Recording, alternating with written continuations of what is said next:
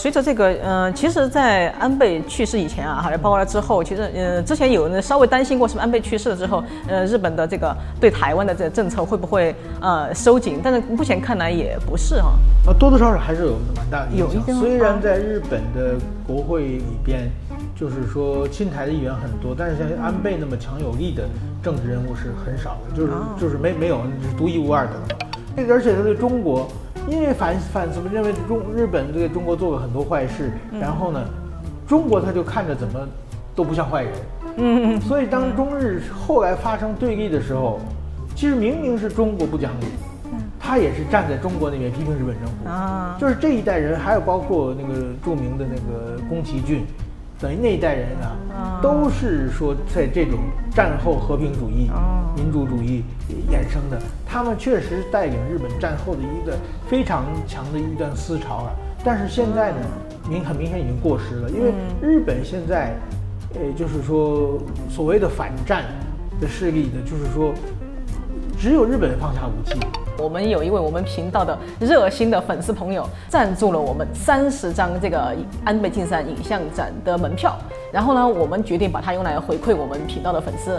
只要这个影片发出来两天之内，你在影片下面留言到说我想去看安倍晋三纪念影像展，那么你就有机会获得我们的门票两张哦，一共抽出十五位。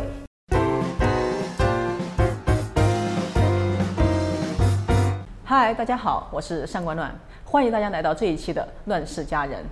哎，众所周知啊，从去年七月初啊到现在，日本的前首相安倍晋三先生呢被刺到现在已经大半年了。最近呢，台北啊即将举行一场安倍晋三的纪念影像展，以展现台湾人啊对这位非常有台的日本前首相的怀念。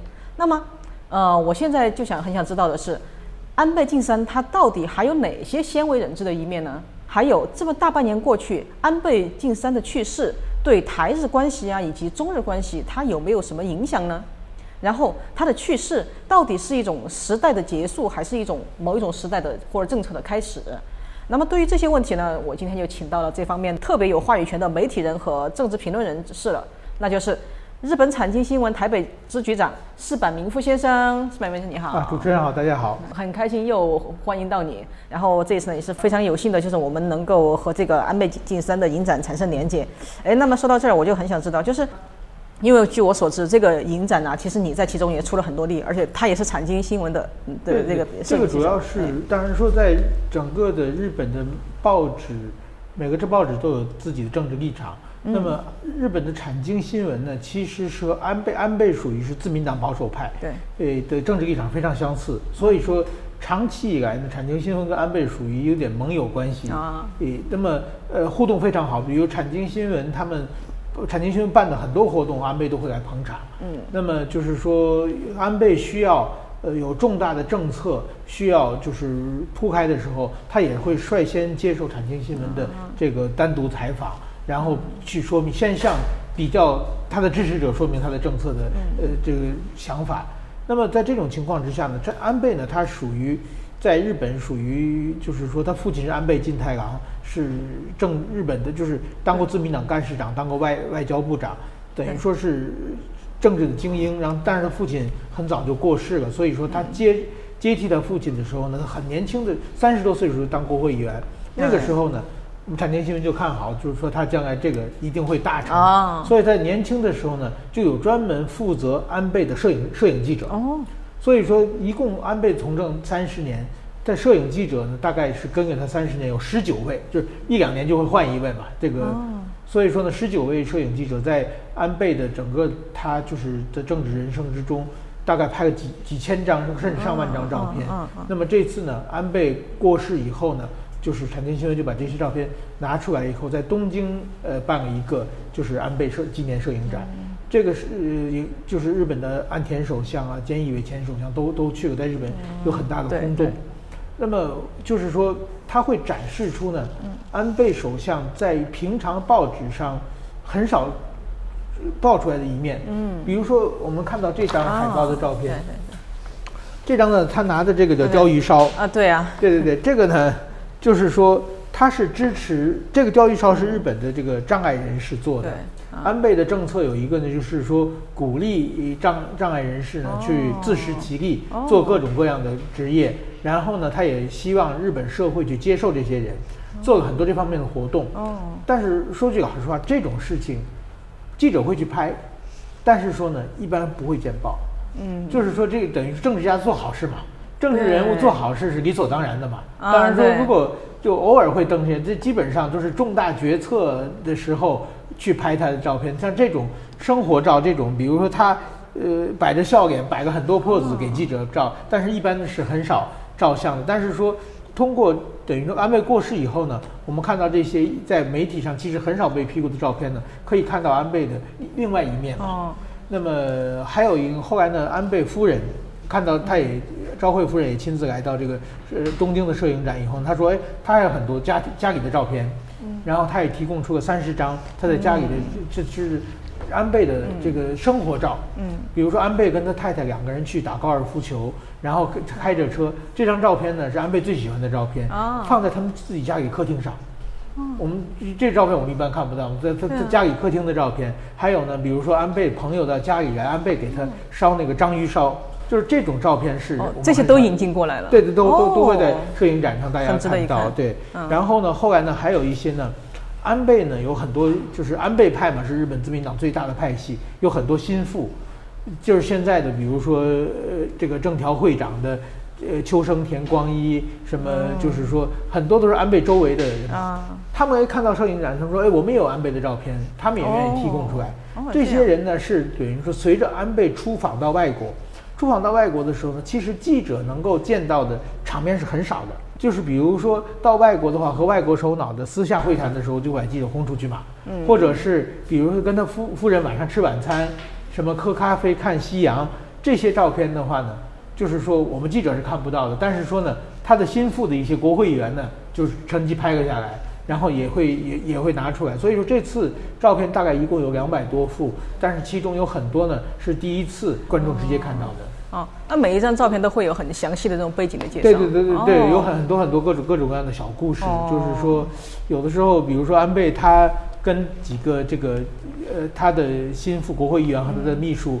在国外的，在好像在沙乌地访访问的时候，每个人都戴一个墨镜，装的很酷的样子，哦这些照片也是都有的。啊对，那其中有没有一些就是跟台湾有关的呢？就是呃，我们最后有一个就是日台交流的这么一个，就是说安倍安倍也来过好几次台湾，啊然后有公示记录的应该是四次，但是说应该他私下还有一些，就是他年轻的时候当国会议员的时候应该也有一些，就有有的跟这个蔡英文总统的。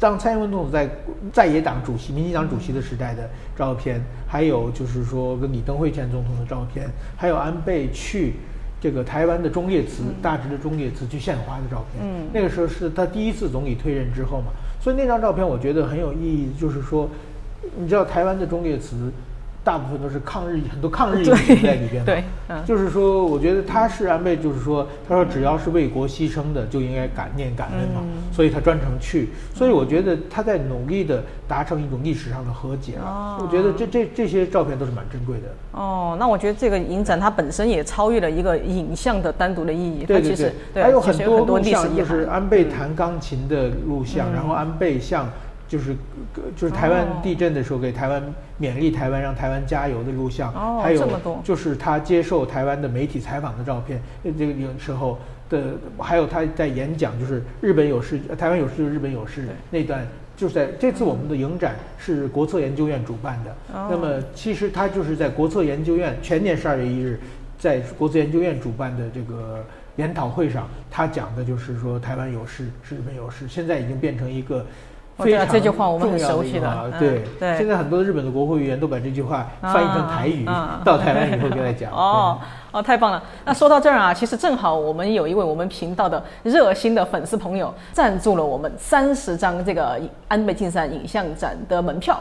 然后呢，我们决定把它用来回馈我们频道的粉丝。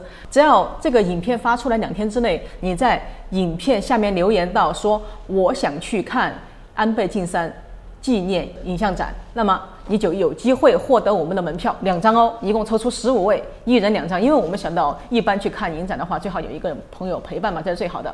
所以呢，我们感谢这位呃热心赞助的呃粉丝朋友，然后也欢迎大家去看这一场影像展。呃，刚才施柏明夫先生也说了，这一场影像展啊，它不仅仅是摄影展或者是呃影片展，你可以看到很多呃台日关系近年来的脉络以及背后的深厚的意涵。好了，我们继续啊，就是我们都知道啊，就是虽然安倍晋三他呃个人他非常有台，也掀起了这个呃日台关系的某某一种就是呃呃高潮。那么，但是呢，我们也能注意到，台湾其实一直也有这种反对安倍晋三的声音，包括当时要赖清德要去呃那个呃出席的呃这个悼念的时候，也是有很多反对的声音。当然跟他们的政治光谱有关了，尤其统派嘛。那当然，而且同时啊，台湾既有以美论，也有一日论。那但是呢，最近我们发现哈，就是最近那个日媒不是发布了一篇文章嘛？你也提到了，就是关于九成的这个呃退役国军可能都哦有给对岸提供情报的这么一个情况。然后呢，嗯，有人有学者也认为，这似乎也反映了这是日本国内的某种移台论，就是不仅台湾有一日，然后日本也有也有移台的声音。那我就很想知道，就是那么日本民众啊对这则报道的反应到底如何，以及。日台论就移台论，它现在已经成了日本国内的一个不可忽视的一种声音吗？它真的有那么有影响力吗？因为我觉得移台论从过去就有，就不是移台论，移台国军国国军论，对台湾的国军不放心。这并不光是日本，在美国也是也有这种声音啊。因为我们当然说这个日经新闻，它这个九成到底是它它是采访来的，这个数字怎么样，我不不好说。但是说我们看到现在就是说所谓的共谍案。嗯，这几年是非常密集的。对，这绝对是在全市，我想在人类史上也少见的，就是说你的最大的敌人，你的军军军官、退役军官，包括现役军官有这么多，包还有什么这个投降承诺书的等等，这这个绝对是台湾的军队的是否能够对台湾这个国家忠诚，这这个我觉得是一个，其实是国际社会上一一一个大家的共识了。嗯，就所以说过去常常有说，就美国卖给台湾武器的时候总要留一手嘛，就是怕真正的尖端的武器卖给台湾以后，那个数据流到中国去嘛。这这点我觉得，呃，是是一个，当然说这是一个历史造成的呃现象嘛，嗯，也不是说一下子两下就能改变的嘛。呃，另外一个还是大部分国军还是非常这个辛苦的在，就是说坚守这个守卫着。但是说有一有，不能说。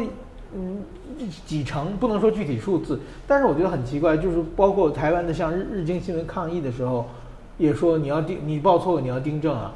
那我说是九成，你说不对，到底几成？对不对？那你抗议澄清我，你总给我个数字。对啊，他也不告诉我嘛，反正你说的不对，你就就要就要澄清。所以说，我觉得这这也是正正是代表台湾的一个尴尬的地方啊。对，哦，所以你其实你刚才的意思就是。它其实并不是严格来说，并不叫移台论，它是移台的国防能力，或者是说，对我觉得军军队多多少年以来，他们一直是是怎么说呢？接受这个党国教育，然后又是什么黄埔精神，然后现在不是说马上要中方要找五百名这个台湾的退役的将官去中国参加什么黄埔九十九周年的。这个啊，对对对，我看到这个，如果去的话，全世界都坐不住啊，对不对？这这是我们是帮你打战打仗，对吧？如果台海出事的话，日美就可能日美的青年人可能上为台湾的的主权、台湾的安全流血啊。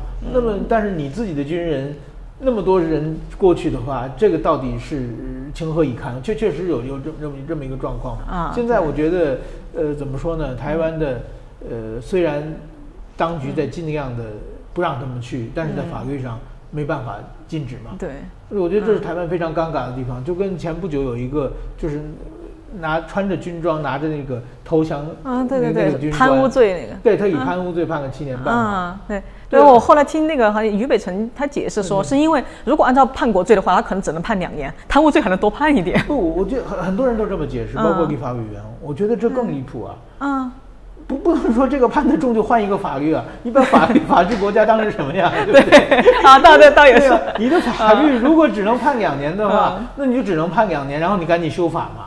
对，你不能这个判的重就拿别的法律，对吗？我觉得这也是一个很荒腔走板的事情啊。嗯就是说，说句老实话，我觉得真的，我们作为外媒都没办法写啊。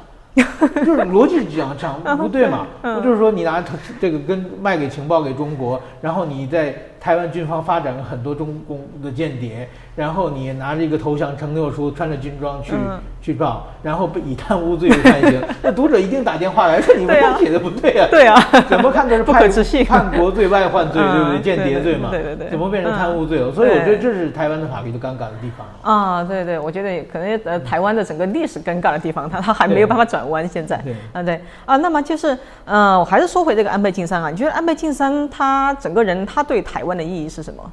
怎么说呢？安倍他其实是一个在日本历史上到现在为止可以说是呃非常具有战略眼光的，或或者可以说甚至唯一具有战这个国际视野、战略眼光的一个政治人物了。他其实，在二零零六年他就提出来了就印太这个战略构想，其实他就想到了中国。他就看到，二零零六年是第一次当首相，那个时候中日本的国民总产值还是世界第二，中国还是第三的时候，他就看到中国可能继续发展下去，而且发展下去可能终有一天，美国在太平洋的力量不能以制衡中国于这个扩张，所以安倍就把印度、澳大利亚这些国家全部拉进来，然后呢，企图形成一个亚太小北约。嗯嗯。然后其实就跟北约就是防止俄罗斯向欧洲扩张。对啊那么安倍的这个亚太小北约就防止中国向外扩张的嗯这么一个构想啊。然后他其实为了这个做了很多很多的事情。哦这个当时日本人其实很多人都浑浑噩噩的。但是说呢，按照安倍他自己画写的蓝图一步步走下去，他最重要的，他是在呃说服了美国的川普总统。哦川普总统其实在这个亚洲的国际关系其实没有什么太大的概念，但是安倍首相跟他的个人私交非常好，然后给他出了很多主意，然后后来就二零一八年开始的这个中美贸易战，其实后面就有安倍的影子。那么今天的国际世界格局，其实是某种意义上是安倍策划出来的，就是说他现在安倍虽然不在了，但是他策划策划出来的这个防止中国这个对外扩张的这整套一套战略构想，今天的台面上的自由民主阵营的国家的首这个领导人，还是都在一步一步的继续遵循他他设计的蓝图，所以而且他这个首当其冲就要保住台湾嘛，嗯，对。所以我觉得这个对台湾来说非常重要的。对，呃，正好其实我最近有跟一些台湾的这个呃政界人士就是有聊天，他们告诉我说，以前啊，就是台湾的官方他想打进日本的政界或者跟有正式的往来，非常难，嗯也而在全世界都算很难的，现在基本上是那个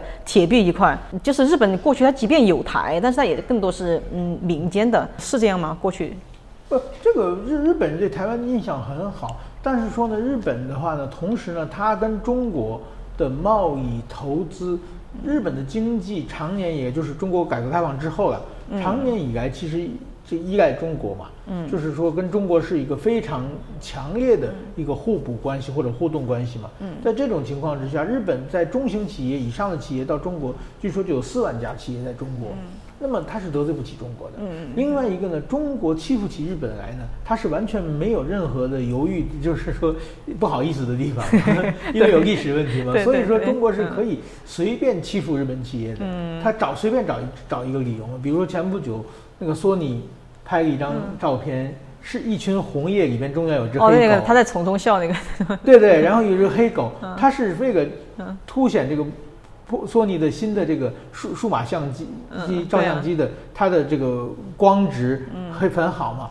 但是那张照片有一点像黄继光的在被火烧的嘛。中国有抗美援这个嗯抗美援朝这个嗯朝鲜战争的一个烈士对叫黄继光，他是被火烧的嘛。嗯然后等于说那个宣传画黄继光在中间，周围是火嘛，红色的火嘛嗯，跟那个红叶中间有一只黑狗嗯。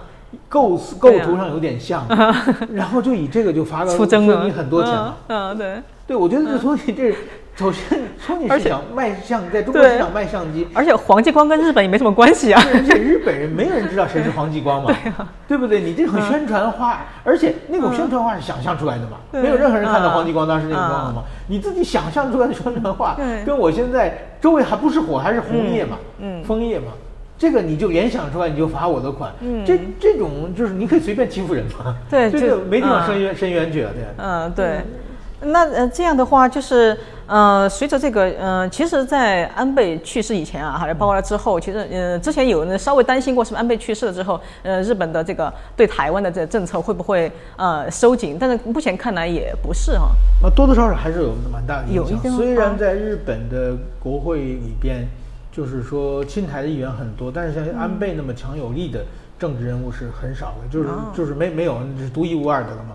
比如说当年台湾缺疫苗的时候，安倍就是说，这个日方台湾想找日方，希望日方帮助嘛。嗯这个时候是五月底嘛，嗯就是基本上最后疫苗到了台湾的时候是六月四日嘛。对，很快。基本上十几天吧，大大概十天左右了。嗯。所有的因为疫苗不是日本生产的，是日本从英国买的嘛。嗯。然后就是手续非常复杂，还有责任问题，嗯还有就是说，等于说日本的买完疫苗，这属于日本的国家财产。嗯。国家财产你不能随便送人的，对，你要是想卖的话，需要招标，就是非常非常多的手续。嗯。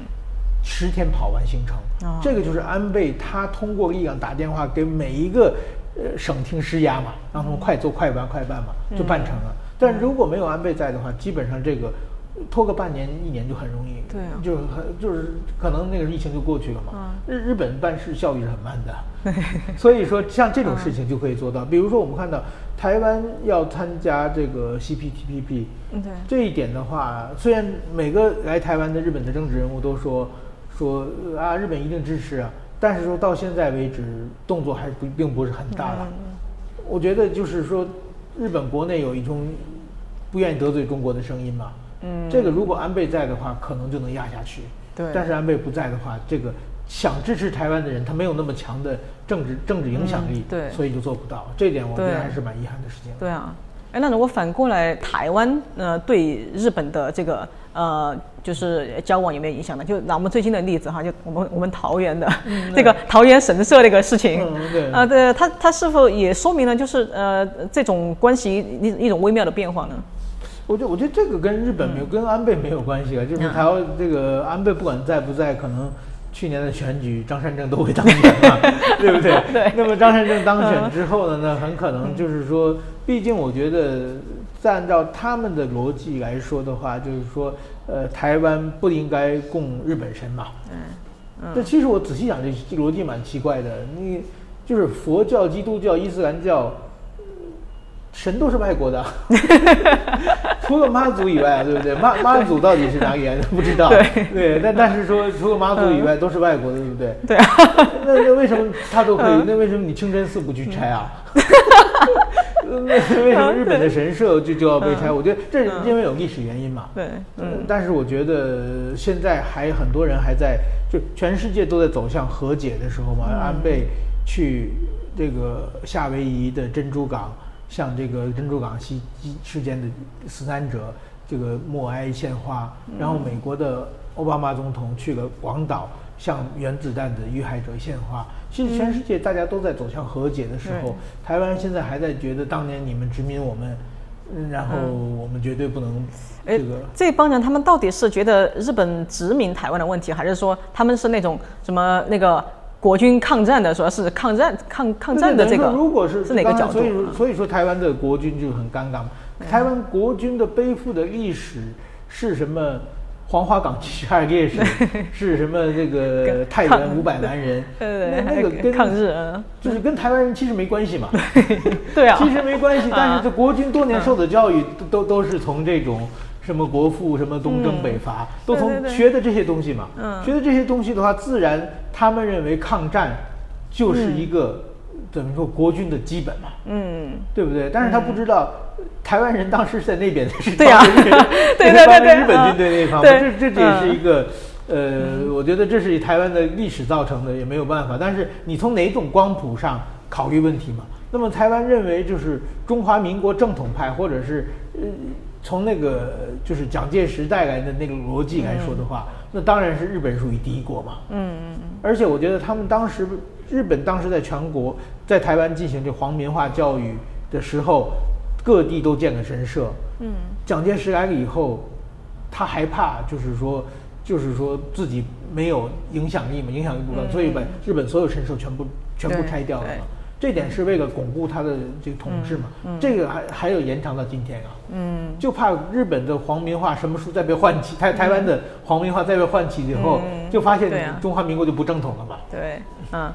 而且，所以那个桃园神社，它其实我也觉得蛮有意思的地方。它既叫神社，其实又叫忠烈祠。它那儿其实供奉国军啊，包括这个呃警消单位的牺牲者也供奉了很久。对然后现在也来个日本的神，对，嗯对对对，所以所以说不，本来本来是日本人的神嘛，对啊本来日本是战后的时候，那个时候等于说也没有别的这个太像样的这个建筑物嘛，正好是变成忠烈祠嘛就把一些抗日的烈士，但是在台湾好像桃园神社我也去过，就有什么郑成功啊，郑成功还好，郑成功是跟日本混血嘛，对对对对，是的，是的，所以说他跟日本有点关系，但是他们嗯秋风甲一些台湾人，但是也有一些抗日人的，呃，然后就后来就是什么一些警察殉职的警察都都在里边啊。那么现在把日本的神请回来，呃，就是说上一任郑文灿市长的时候，把桃园神社日本的神请回来，现在又被请走了嘛。嗯，所以说，我觉得，我觉得其实作为日本人来说，在台湾有两万多日本人，他们日本人有过年啊，或者碰到人生大事的时候，都去神社参拜的一个习惯。对啊但是在台湾没有神社嘛。有有人说在台东好像有一两有一两所神社，但是我大部分都是观光用的嘛，啊就是他把那个建筑物恢复了当年的样子，但是没有神嘛。对，神还没回来嘛？嗯嗯。这次桃园是去跟日方的神社合作，把神请回来了嘛？嗯没想到半年就 又又又被轰走了，所以 神被轰走了。对，嗯。所以说这是蛮遗憾的。我就觉得台湾应该变成一个多元宽容的社、嗯。社会，应该在什么地方能有一个日本人可以拜祭的一个、一个神社嘛？对。因为妈祖庙在东京现在有一个很大的妈祖庙，哦，还有对妈祖庙也很多了，但是关关帝庙更多了，对啊。还有孔庙，日对啊很多中国神。啊，对啊，对啊，嗯，我们都知道啊，就是三月初两会了嘛，然后习就是习帝国元年 正式开始了，嗯对对对对，呃，上任连那个连任三届了，嗯，然后呢，有人注意到，就是好像中国那边就突然就对台湾似乎啊看似释放了一些善意，然后措辞也没那么强烈了。就是你觉得他为什么这样？他真的是在释放善意吗？就他的考量到底是什么？我觉得是这样的，就是说啊，习很多都是习近平元年，但是我们那个时候我在北京的时候，大家就管它叫庆丰，应该是说庆丰十年吧，他去吃了一次包子嘛，亲自吃包子，所以说就变成年号变成庆丰啊。如果我觉得那个时候就已经开始他的独裁的体制了。那么在这个现在，他过去年对台湾最激烈的是，就是八月的时候，佩洛西访问台湾之后，他举行一个大型的军演。他那个军演呢，其实我们看到，就是他二十大之前嘛，嗯。他在权力斗争最激烈的时候，他需要把自己的就是转移矛盾嘛，转移国际的矛盾嘛，所以说他对美国也强硬，对台湾也强硬。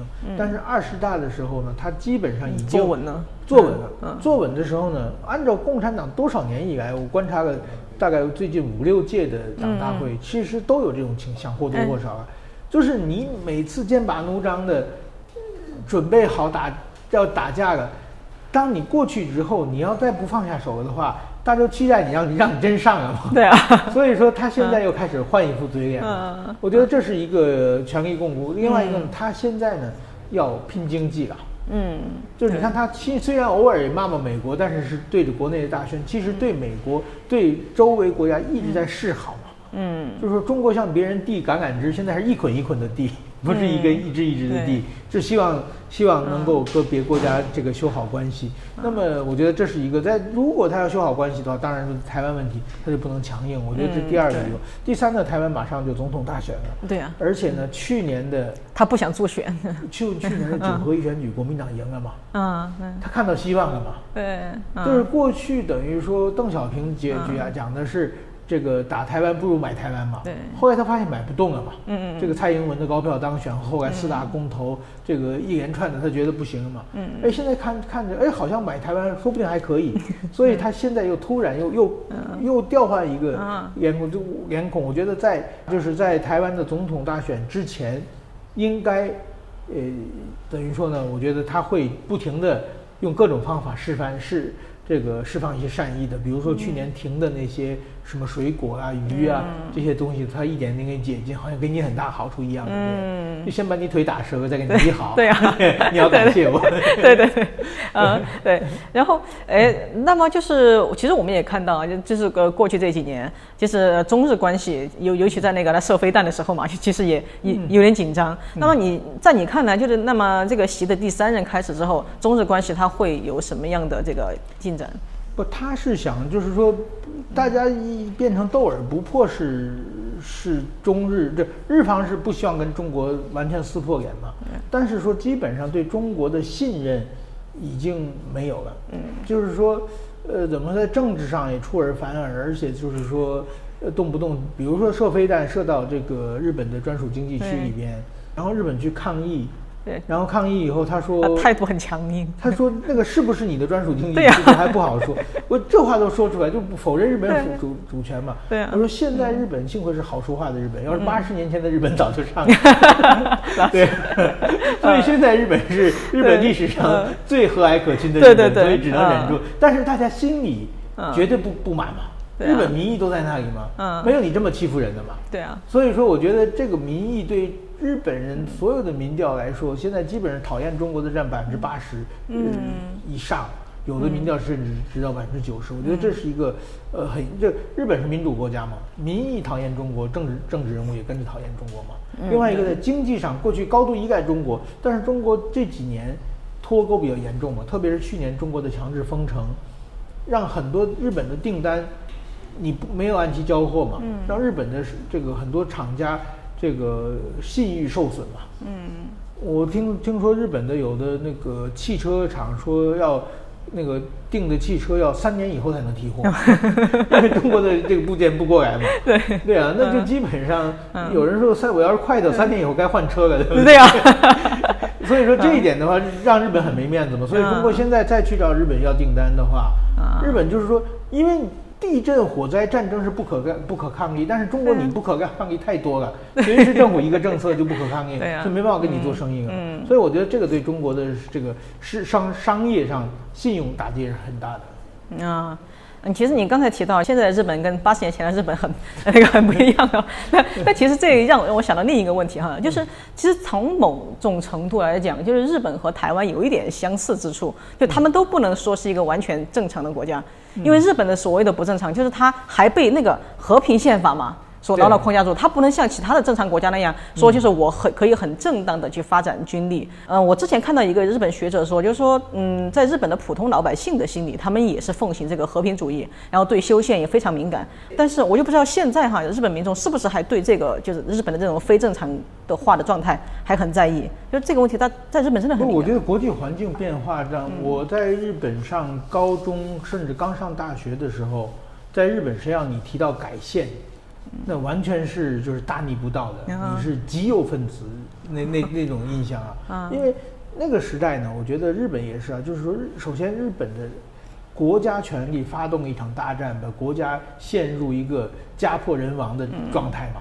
就把青年人去几百万青年人都送上了战场，然后战争输掉了，嗯嗯，这个不堪回首的记忆，嗯，那个时候还深深的留在这个大家的心里嘛，嗯。另外一个日本的一个好处就是说，在冷战期间，在美国的核武器的保护下嘛，嗯，就是你既然不可以，你不用发展军力，而且你的该有的好处由美国大哥给你做主，对。那大家当然是躺在美国怀里，嗯。然后又又不用发展经济，所以说这个吉田茂，呃，这个叫重伤轻兵路线嘛，对。就持续了多少年？但是实际是这个时代变化越来越快，国际环境等于说新的敌人出现了嘛。嗯，当然日本自己作为发动战争，我想这个这个日本国民还是非常有抵触的。但是现在我们看到乌克兰就被打了嘛，对啊，那日本人我人会想到我们会不会被被打嘛？嗯就是我们不是要侵略别人，但是我们是不是需要保护自己？嗯这种声音会起会起来。另外一个呢，美国也是有点扛不住了。嗯等于说中国过去中国是小国嘛，对，你根本威胁不在乎嘛，所以美国随便有个太平洋舰队就能把中国完全镇住。现在美国也镇不住了，美国也希望日本再开始重新的发展兵力，这个我觉得最重要了。嗯，过去美国是压制日本的，对。现在美国是让日本出来的，对？啊 啊，呃，我记得你的文章里说，其实，在安这个吉田茂的这种政策啊，它好像正好就是持续到了小泉还是持续到安倍的时候才开始有扭转。那基本上就是一点点。其实我觉得转转型最大的还是安倍了。小泉的话，他在内政呃比较擅长，在外交外小泉内阁的时候，安倍是他的官方副长官。其实安倍是最擅长外交的，所以说那个时候其实小泉内阁的晚期就是安倍化的这种路线，就是说自己日本要。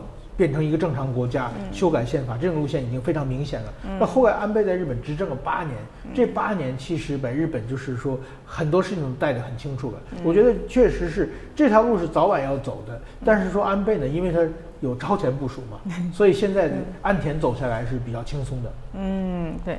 啊，那么我也注意到，就前几天正好，呃，一个日本的著名作家，然后诺贝尔文学奖获得者，也是我很喜欢的一个作家，就是大江健三郎去世了。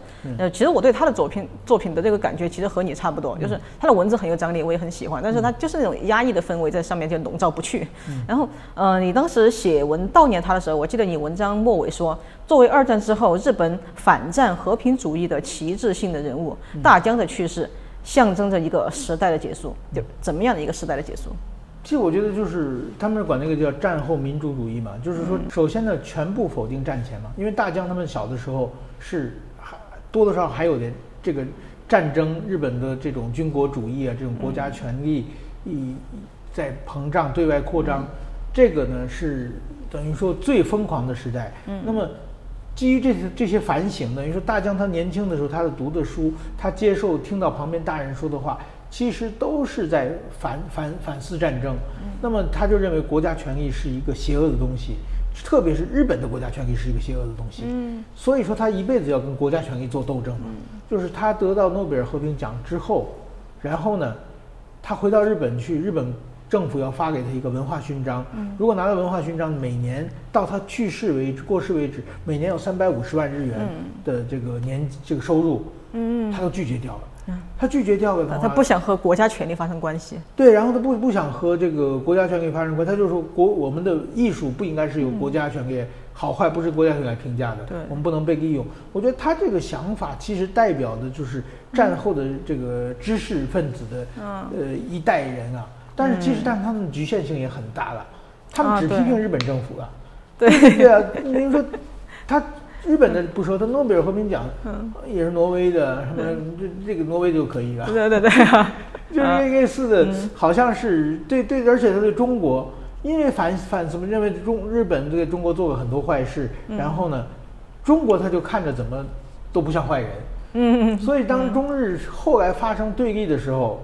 其实明明是中国不讲理，他也是站在中国那边批评日本政府啊。就是这一代人，还有包括那个著名的那个宫崎骏，等于那一代人啊，都是说在这种战后和平主义、民主主义衍生的。他们确实带领日本战后的一个非常强的一段思潮啊。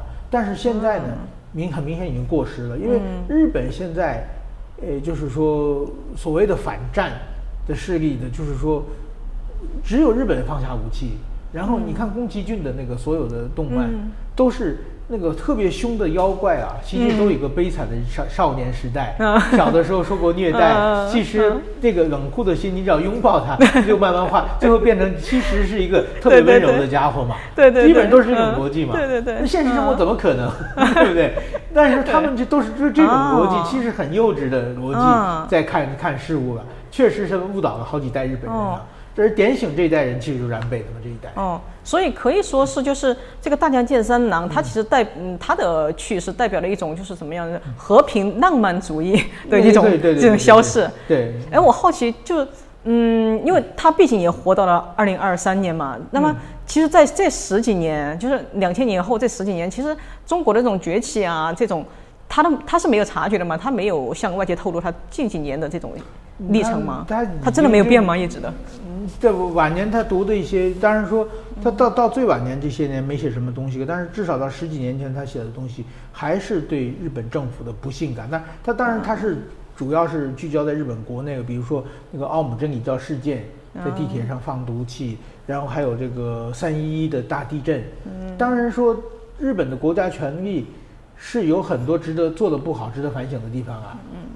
但是毕竟这种事情不是说大家都很有经验嘛。嗯。第一次出现这种事情的话，你在那里就是说一直说日本政府不对的话，我我认为他是有点太刻薄了。嗯。感觉这知识分子好像都对自己最够得着的这个权利特别特别敏感，对 啊。那么就是嗯，就是最后一个问题啊，就是我在研究安倍的时候，就是发现有一点很很有意思。呃，安倍其实后期，因为我们知道，其实呃日本的经济嘛，这么多年其实一直处于非常低缓的，甚至接近于停滞的一个状态。呃，然后呢，被称为失落的三十年，这么三十年。然后呢，呃，安倍呢，他其实有在内政上、经济上，他有很大的一部分人政策，其实想就是呃提升这个经济。而它提升这个经济呢，它其中有一个重要的手段，就是他把一些社会福利就是给呃给给减少了，就是比如他减少了这种。就是老人医疗的自付额，他把它调涨了，嗯，然后呢，还两度降低了这个就是贫穷民众的这种最低生活标准费、生活保障费，还有呢，就是有看得出来，就因为嗯，都说他是一个保守主义嘛，然后发现他除此之外呢，你会发现他可能和他的宗教团体的关系可能可能有关。所以呢，在应对这个日本现在的少子化的时候呢，就是我可能我们做平权的会更加敏感，就是他会以这种守护传统家庭价值的名义啊，去反对性少数的平权。然后安倍内阁呢，他过去也他也推翻了，就呃，因为我之前看一本书，好像是嗯，因为日本以前是有女天皇的嘛。嗯啊，然后呃，后来呢，其实但这个呃政策一直很摇摆，就到底承不承认这个女性来继承天皇的位置？然后呢，安倍呢，他就是推翻了这个，就是允许女性来继承皇位的这个女天皇政策。所以呢，就是一些学者啊，就认为说安倍政治呢，嗯，它也在某一方面，它也造成了日本的公民自由、言论自由和新闻自由指数的衰退。对此你怎么看？呃，问题比较多。第一个就是说，关于社会福福福祉的问题了。我觉得这就是大政府、小政府嘛。这保守派一般都是要小政府嘛。小政府就是基本上你要就是凭自己努力嘛。政府能够做的最最少的限度，让社会通过竞争机制，然后呢，就是说竞争机制通过竞争机制才会使一些有能力的人创作更创造更多的财富嘛。然后这些人这个创造更多财富之后，这些财富。流出来的部分，其实就可以照顾的一些，并不是很优秀的人，这样社会才能发展。这是一个小政府的想法嘛？那大政府想法就是说，你要把这个有能人赚赚财富全拿过来分给穷人嘛？那这样的话，有能人有能力的人，他会自己的创业这个努力的这个动机就减少了嘛？那社会整体就会停滞嘛？那日本过去是一个高福祉的社会，就是社会过于停滞，经济所以发展。就是停滞，所以才有失落的三十年嘛。对。那如果你不做这片的改变的话，那可能以后今后失落的四十年、五十年就会下去。所以说，我觉得安倍上来以后，把日本的经济又重新的呃，为什么安倍能任期那么久？日本过去叫十年九相嘛，就因为经济不好嘛，十年换九个代九个宰相。安倍一个人做了八年，为什么能做八年？因为他知道经济好嘛。经济好的话，当然说那些穷人觉得。本来是应该拿到我拿到的东西，你现在不给我了，当然会不满。但是整体的日本的社会竞争力是会提提升的。但这个我觉得是没没有哪个是正确的问题了。那么关于这个女性的问题啊，这个我觉得是有文化的方面的问题啊。就是说，首先这这个安倍反对这个呃女性这个天皇制，这这个首先我觉得是应该是别人硬安插到他身上的东西。啊，怎么讲？因为。天皇这个现在的日本的法律，这个天皇继位的皇室典范，是已经差不多七八十年了，战后就定起来了嘛。那那个时候就规定的男系男子来继继承皇上天皇。有人打算改，但是要改的势力永还永远远远没有到半数。那安倍他也没有什么赞成反对嘛，他不是说本来女性女生可以继承，她改成不继承嘛。啊，就是这么一一个问题嘛，而且我觉得这是一个另外一个，比如说安倍他是支持夫妻同姓的，妻从夫姓，这这是很多名，但是妻从夫姓，夫从妻姓也可以啊，在日本是这是平等的，在日本的文化上就是说，我们在夫妻两个在一个房檐下面生活，我们门口挂一个名字，比如我姓石板就就挂在石板，这个家里的所有人全姓石板，这样家庭才幸幸福。我姓一个姓，你姓一个姓的话，容易吵架。这日本人想的呀，对对不对？然后最后最后进一个祖坟，这是日本多少年以来的这种生活习惯嘛。嗯。然后你要非要分开的话，就很多人反对。这是在日本现在各种统计支持夫妻别姓的人，其实永远是少数了。包括日本女生大部分都是希望同性的。哦，还有，哎呦，这是。真的只是这这这中国人认为是日本人，这这日本人女人是都有投都有投票权的。如果大家赞成，早就过去了。啊，大家这个会不会和他的这个经济结构有关呢？因为，嗯，好像嗯，就是日本的法律好好像是有规定，就是对家庭主妇她的这个保障权利特别大，所以这个是不是也是一种关系？就是女性觉得这个从夫性这个事情，她觉得和这个绑在一起。就是对女性，比如说一夫一妻的话。就是一夫妻两个女性如果不工作的话，这个先生的税金就会很便宜。所以说这个是从如果这个女生去工作，她挣的钱不是很多的话，双从双方抽税，而且就没有这个吃税金的照顾了。所以说很多女性觉得，比如说我我我先生一个月挣五十万日元，那我我出去打零工，我只只能挣十五万日元。但是说呢，因为我不去不去打工，我我我先生可能税要可以少交十万的税。我去打工，辛辛苦苦挣了十五万，但是我们要交十万的税，只只只挣到五万块，那我干脆留在家里比较好。就是说，有人说日本现在这个税制是不利于女性。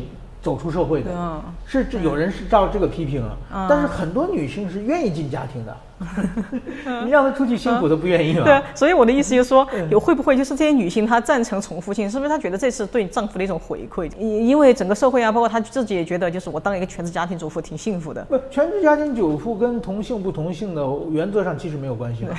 原则也没有关系但是大家希望就是一个家庭是一个姓嘛，嗯，变成一个家庭，这是比比较，呃，怎么这是比较轻，所以我觉得这是文化嘛，就是说，呃，文化。另外一个天皇也是，天皇你知道天皇的日本皇室以前有一大堆女生啊，日本皇家是没有姓的，只有名字，嗯，因为他们是就是特殊的家庭嘛，嗯，天皇室那些女生都好想要有名字，好想嫁出去。啊，他们嫁出去离开皇室的话，就可以有姓一般人的生活啊。嗯，那在皇室天天永远走到哪里是被摄影摄像机拍照，都是很辛苦的。嗯，所以说你让他们留在皇室，让他们当天皇，不见得那个天皇那个差事并不是很 好来的，没有任何权利，天天在表演，那很辛苦的。所以日本的皇室其实都是很愿意变成民间的，就比如现在那个贞子。那个她嫁嫁嫁出去，现在住在纽约嘛？对啊。每天自己去超市买东西，很高兴的。嗯。嗯，在如果在日本没办法，所以说把皇室变成女性，就是首先啊，如果你在人权的角度来讲，嗯，天皇制度是一个非常不人道的制度。对不对？这倒是。不管是男生女生，对不对？他们的人权都受到很大的侵犯。这么现代文明的社会了。对呀。嗯。那么。然后呢？你说女生不公平，应该让女生也有当天皇的机会的话，嗯，很多女生都是不愿意的。所以这个其实我觉得，另外一个我还有一个最简单的例子，就是日本天皇虽然历史上有几个女性天皇，但是他们都是说，就是说，比如说女儿当天皇，然后又传给了弟弟，或者是传给了侄子，就是说没有变成都是男系。就是女性天皇和女系天皇是不一样的，就是说日本天皇现在传了一百二十多代，所有的天皇都是一直一家下来，都是男都是男性的。啊，那么比如说我们在日本国内的话，我们为什么要尊敬天皇？为什么天皇和我们不一样呢？嗯，因为血统不一样啊。啊，他们家就是那家。对。那如果说变成女性可以换来换去的，天皇的女儿早就下凡民间有一大堆嘛。啊，那，血脉就混进去了。那就混进，那你如果你传传个二百、一百多多在在日本传说中啊，其实应该没那么多，好几千年的皇皇族的血统。现在我们这一代人就凭着啊要女权，所以就改过来，这管以后某种意义上就血统就不纯正了嘛。那换种天皇家就失去高贵感了嘛。啊，你可以随便传嘛。哦。所以说，我觉得这也是反对人的利，这个我觉得并不是说要平权怎么样。这是反对人的声音，这个英国是不一样的。日本因为传个一百二十五代，虽然有女性天皇，但是从来没有女系天皇。那么，嗯，就是我还想知道啊，就是呃，其实你刚才也讲了，现在啊的中日的呃关系啊，或者台日的关系，其实因为呃安倍的去世啊，其实受的影响也蛮大。那你就是有没有什么建议呢？就是呃台湾在对日本关系上有没有什么可以突破的地方？大家都去看摄影展。哎，又说回来了，对对对，啊对，呃，我对我还是对我再呃呃对再给大家提一次，就是呃这次的这个安倍晋三纪念摄影展呢，我们本频道啊会提供三十张门票，然后呃。抽出十五位粉丝，每一个粉丝两票，只要你在留言中提到啊，看我们下面的呃简介这个呃抽奖方式就行。嗯，好，不，我觉得就是说，台湾，比如说安倍过世的时候，就是很感动的，就是说，台湾当时很多人去这个交流协会去献花，啊，表达哀思。然后呢，我后来办了一场安倍追追思音乐会对对对，也三去了三千多人。这个是，然后在高雄办了一个安安倍的这个铜像嘛。那这这种概念，我觉得是一个呃，台湾人还是很感念安倍的。那么安倍其实去世的话，这个日台关系是留下了一个很大的空白，那需要我们大家在努力去把这空白补上嘛。就我很感谢，比如说现在台湾的以陈唐山会长为主成立了一个安倍之友会，然后他们从社会募款，然后去办安倍奖学金，是希望日本的年轻人来台湾留学。呃，所以说这这些呃事情的话，其实就是说大家这种互动是越来越好的嘛。这种互动形成的话呢，一定的话就是说日台的呃各方面的，不管是现在虽然政治方面很多地方没有突破，在军事上面也有很多困难，但是通过民间的这种交流的话，双方如果能成为这个怎么说互互相感念、互相的变成真正的好朋友，而且关这种关系一直持续下去的话，那么如果真的台湾将来台湾有事的话，那日本也是民主国家嘛，日本的舆论要支持台湾的话，那也一定。所以说，台湾很多人说啊，如果是日本台湾有事，日本不可能管的。那现在的宪法之内，确实日本有很多困难。嗯，但是说，我觉得日本不可能什么也不做嘛。而且日本的自民党的政治人物都想趁机把日本变成正常国家嘛。对对对，是的。所以这个动力是非常强烈的。如果台湾有事的话，马上就修法，马上做各各种动作。所以说，用什么事情、什么方式干预帮助台湾，现在还不好说。但是日本绝对不会坐视不管。对，我也让我想到，就是之前那个呃政界人士告诉我们，他们之前想进入，就是跟日本的官方或者政界有接触，其实呃比较难。但最近他们都可以直接见到那个好像是外务省的官员了，我觉得这也是一种进步。对对对对，就等于说台湾最近一步一步的，其实是这几年的国际社会的这个台湾的社会地位的提升和台湾的外交的全面展开，我觉得这个是对台湾的前景是非常非常好的。对，嗯，好好好，我们非常感谢那个世板先生今天又一次来到我们的节目现场，然后非常感谢他们给我们描绘了一个我觉得比以前更加具体、更加呃立体的一个安倍晋三前首相的形象，以及呃，我觉得这个影展是非常值得看，因为它不仅仅是一个影像展而已。我们再次感谢呃世板嗯先生，谢谢好，感谢大家收看这一期的《钻石佳人》，拜拜。